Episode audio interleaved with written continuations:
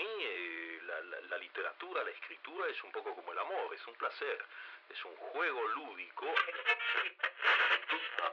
Decían, no, olvídense de mí, piensen en De Quincy, en Dickens, en Kipling, pero no, seguían pensando absurdamente en Borges también. Someone on the internet thinks what you're doing is stupid or evil or it's all been done before. Make good art. Bienvenidos a Libros que Muerden, el podcast donde nos tomamos a la literatura muy pero muy en serio. Bueno, a veces no tanto. Comenzamos. ¿Qué es entonces el tiempo? Si nadie me plantea la cuestión, lo sé. Si quisiera explicarla a quien la plantea, no lo sé. No obstante, digo sinceramente que sé que si nada transcurriese, no habría tiempo pasado y que si nada sobreviniese, no habría tiempo futuro y que si nada existiese, no habría tiempo presente. Por lo tanto, esos dos tiempos, el pasado y el futuro, ¿cómo son desde el momento en que el pasado por una parte ya no existe y el futuro por otra todavía tampoco? El presente, por el contrario, si siempre existiese como presente y no pasase a pasado, ya no sería tiempo sino eternidad. Por lo tanto, si resulta que el presente, para que sea tiempo, pasa precisamente a pasado, ¿cómo podemos decir que existe aquello cuya razón de ser es dejar de ser?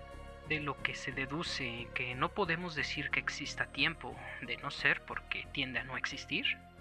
Análisis del tiempo presente libro 11 de las Confesiones de San Agustín. ¿Se han preguntado en alguna ocasión qué diantres es el tiempo? Esa cosa que no es propiamente una cosa, pero está en todo y que fluye como un río, vuela como flecha, se congela a veces y otras tantas avanza a zancadas. Como si fuésemos el pobre Chems, pensar en el tiempo puede ser una verdadera fuente de ansiedad, porque nos recuerda que nuestra conciencia es finita como el bienestar de nuestro cuerpo, y que nos movemos hacia quién sabe dónde, nuestra eventual muerte y un poco o mucho después, dependiendo del punto de referencia, a ese universo posible de partículas alejándose unas de otras en el infinito y frío vacío del espacio. Maldita sea, Josué, ¿otra vez estás escuchando a Elliot Smith? Sí, sí. Bueno, ¿en qué estábamos antes de mi viaje especulativo por la muerte del cosmos? Oh, sí, les preguntaba si se habían cuestionado con respecto a la naturaleza del tiempo a lo que estoy muy seguro de que la respuesta es sí. Y si estás tan seguro, ¿para qué preguntas? Uh, ¿Sabe? Una cosa que debo... Discúlpeme un momento. Tras cuestionarnos y especular sobre el tiempo, es inevitable experimentar esa sensación de vértigo que viene tras plantearse una pregunta para la cual nuestra limitada inteligencia no tiene la capacidad para dar una respuesta clara. ¿Por qué no puedo darle palabras concisas a ese fenómeno de la realidad con el que he interactuado desde que existo? En este mar de dudas haríamos bien en comenzar distinguiendo las diferentes caras del tiempo. El tiempo como variable de la física y el tiempo como fenómeno sensible. Del primero he de reconocer mi casi total ignorancia, porque bueno, no soy físico aunque gracias a la obra de algunos buenos divulgadores de la ciencia, puedo decir que sé, entre otras cosas, sobre los diversos cambios de paradigma con respecto al tiempo que se han dado a lo largo de la historia. De la concepción newtoniana que trataba al tiempo como una constante absoluta y uniforme, se dio paso en la teoría de la relatividad de Einstein a una concepción del tiempo como una variable estrechamente vinculada al espacio y que considera el hecho de que todas las cosas en el universo van a su tiempo, el tiempo se ve afectado por la gravedad y la velocidad, mientras que en el mundo de la física cuántica se sabe de la existencia de partículas que pueden alterar el comportamiento de otras desde el futuro hacia el pasado, o sea, que presentan comportamientos anticausales.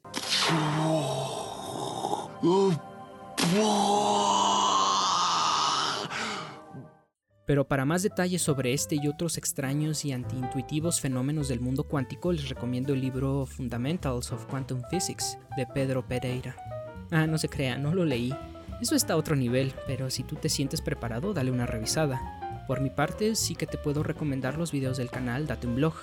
Pura divulgación científica hecha con amor y mucho conocimiento de la materia. Continuemos. Bien, ahora que ya sabemos qué es el tiempo como variable física, momento, nunca explicaste eso, solo hablaste de cambios de paradigmas y cosas extrañas del tiempo y las partículas. La verdad es que no existe un consenso a la hora de dar una definición del tiempo, así que lo dejaremos en que el tiempo es esa cosa que miden los relojes y saltaremos sin temor del misterioso tiempo de la física al quizá igual de misterioso fenómeno de la percepción humana del tiempo. ¿Misterioso? Nos movemos a razón de un segundo por segundo. El presente pasa a ser pasado y el futuro se convierte en presente. Por un lado, no podemos recordar el futuro porque no lo hemos experimentado, pero lo podemos imaginar mientras que el pasado sí puede ser recordado, aunque como sugieren algunos de los experimentos comentados en el libro del gorila invisible de Chabris y Simmons, podríamos decir que más que recordar el pasado lo inventamos. Pero concluyendo, distinguimos la diferencia entre el pasado, el presente y el futuro. Y esta capacidad de discernimiento, este esquema en el que estamos inmersos, es un pilar de lo que constituye nuestra identidad, y para no perder las bonitas tradiciones de este podcast, le daremos un bello ropaje verbal a esta idea citando a Borges en su libro Otras Inquisiciones. El tiempo es la sustancia de que estoy hecho. El tiempo es un río que me arrebata, pero yo soy el río. Es un tigre que me destroza, pero yo soy el tigre. Es un fuego que me consume, pero yo soy el fuego. El mundo desgraciadamente es real. Yo desgraciadamente soy Borges. Somos el tiempo mismo, sí, como frase de poeta mamila que usa cuellos de tortuga y lleva su libro de Baudelaire en la mano izquierda y con la derecha sujeta una caguama. Somos el tiempo porque sin este no hay vida, no hay cambio ni progreso alguno, no hay aprendizaje, y esta realidad física a la que estamos atados engendra belleza y horror porque trae la posibilidad de alcanzar a ser algo mejor, de aprender, pero a su vez conlleva desgaste y grandes cantidades de fracaso. Del tiempo y su movimiento va precisamente la obra de la que hoy trataremos, La montaña mágica de Thomas Mann, que cuando tenga una adaptación cinematográfica bien podría empezar con el fatigado Hans Castorp arrastrándose por el fango mientras carga su macuto y su fusil, mira directamente a cámara y dice, bien, se preguntarán cómo llegué aquí. Hans Castorp es un joven como tú o como yo, único heredero de una familia de comerciantes y bien formado en la tradición burguesa. Disfruta de una vida holgada, es ingeniero naval y está pronto a integrarse al mundo laboral. ¿Lo ves? Como tú o como yo. Aunque antes de entrar a trabajar decide visitar a su primo Joaquín Siemsen, que está internado en el Sanatorio Internacional Berghof, en los Alpes suizos, para tratar su tuberculosis. Hans planea quedarse en el sanatorio tres semanas, por lo que durante este periodo se integra a las actividades del sanatorio, que incluyen horarios bien establecidos para comer, las curas de reposo que consisten en tumbarse en un cheslong para tomar el aire en una terraza y salir a pasear con frecuencia. En el Berghof habitan gran cantidad de personajes pintorescos, pero Hans centra su atención en dos. Claudia Chaushat, una rusa que le pone los nervios de punta cada que ésta azota la puerta del comedor, y el italiano Lodovico Settembrini, un ilustre humanista al que Hans adoptará como maestro. ¿Recuerdan que Hans tenía la intención de quedarse tres semanas en el sanatorio? Pues las cosas rara vez le ocurren como él desearía, como a ti o como a mí. Y su estancia se prolonga siete años, debido a que se le diagnostica tuberculosis, luego de presentar algunos vagos síntomas, aunque como bien señala Harold Bloom en Cómo leer y por qué, quizá más que síntomas de la enfermedad, Hans experimentó las respuestas físicas del enamoramiento, que fueron confundidas por el Dr. Berens pero al final de cuentas tampoco es como que podamos negar que el amor es una enfermedad mortal. ¿Qué hace Hans durante sus siete años de estadía en el Berghof? Objetivamente hablando, no mucho. Se integra al sanatorio como paciente, mide su temperatura con regularidad, lee sobre psicología y biología, charla con Settembrini y le declara su amor a Claudia. Ella se marcha y le deja un lápiz que a Hans le trae el recuerdo de un compañero de la escuela por el que sentía particular atracción. ¿Qué dice usted, doctor Freud? ¿Ese lápiz era en realidad una representación fálica? Yo diría que sí. Claudia regresa también después al Berghof acompañada de un amante, mientras que en el sanatorio constantemente nuevos pacientes se integran. Unos pocos se curan y se marchan y otros tantos mueren. ¿De qué trata la montaña mágica? ¿De la vida ociosa de un hijo consentido de la vida?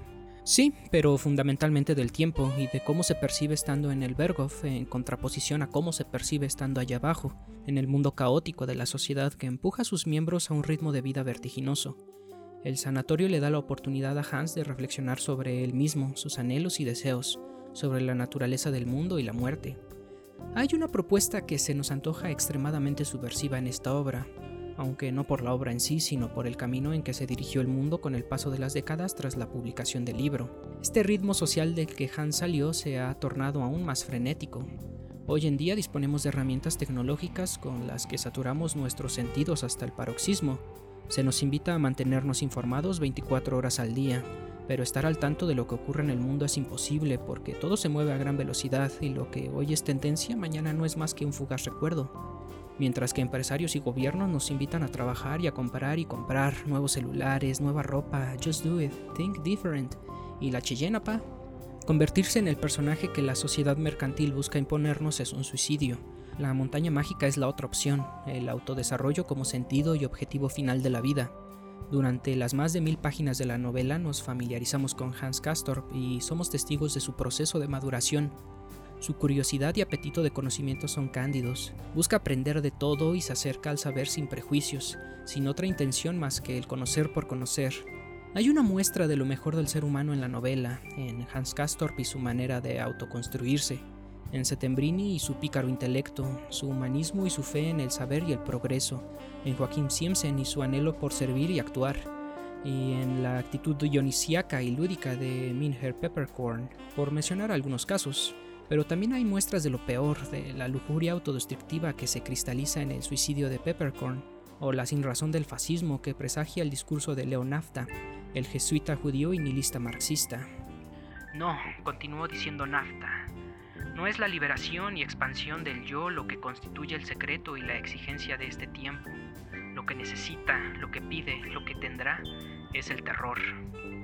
Con estas palabras, Nafta presagia la Primera Guerra Mundial y mana el surgimiento del régimen nazi y la Segunda Guerra Mundial. La montaña mágica se resquebraja, el conflicto entre las naciones se refleja en la interacción de los pacientes del Berghof y la guerra se desencadena. El vértigo se vuelve a apoderar del flujo del tiempo y Hans cambia la calidez del cheslong por la trinchera. Oh Hans, ese hijo consentido de la vida que se hizo merecedor de nuestro aprecio debido a su nobleza, no puede evitar el resultarnos también en extremo irritante. ¿La razón? La docilidad con que se conduce. De su familia da el salto a la universidad, luego al sanatorio y por último al ejército.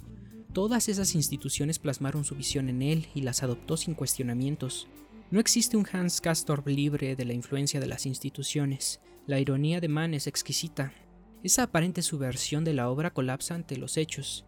No estamos frente a una novela de formación. La montaña mágica gira en torno al tiempo y a las fuerzas que de manera invisible nos dirigen y nos hacen tararear a Schubert mientras nos dirigimos con fusil en mano a una muerte segura.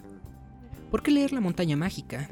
Porque el tiempo es valioso y para sacarle provecho hay que aprender a percibirlo de maneras diferentes porque el mundo es ruidoso y molesto y para evitar su nociva influencia en ocasiones es necesario visitar los Alpes suizos, estudiar las flores y los astros y reflexionar sobre nosotros mismos mientras bebemos una cerveza o fumamos un puro. Leer la montaña mágica es un ejercicio de construcción, pero también lo es de limpieza, porque si Hans no pudo escapar del horror invisible al que su tiempo lo empuja, quizá nosotros sí podamos. Para ver el mundo en un grano de arena y el cielo en una flor silvestre abarca el infinito en la palma de tu mano y la eternidad en una hora. William Blake, Augurios de Inocencia. Muchas gracias por escuchar este podcast. Si ya leíste el libro, te invito a contarme qué te pareció y si tienes alguna recomendación literaria, déjala en la sección de comentarios. Si te gustó el contenido y quieres escuchar más, suscríbete a YouTube y dale clic a la campanita para que no te pierdas ninguno de nuestros nuevos episodios. También puedes escuchar el podcast en iTunes, iBox y Spotify. Soy Josué Villaseñor y me despido, no sin antes recordarte que si el podcast de literatura que estamos escuchando no tiene citas a Borges, es un mal podcast y no vale la pena escucharlo.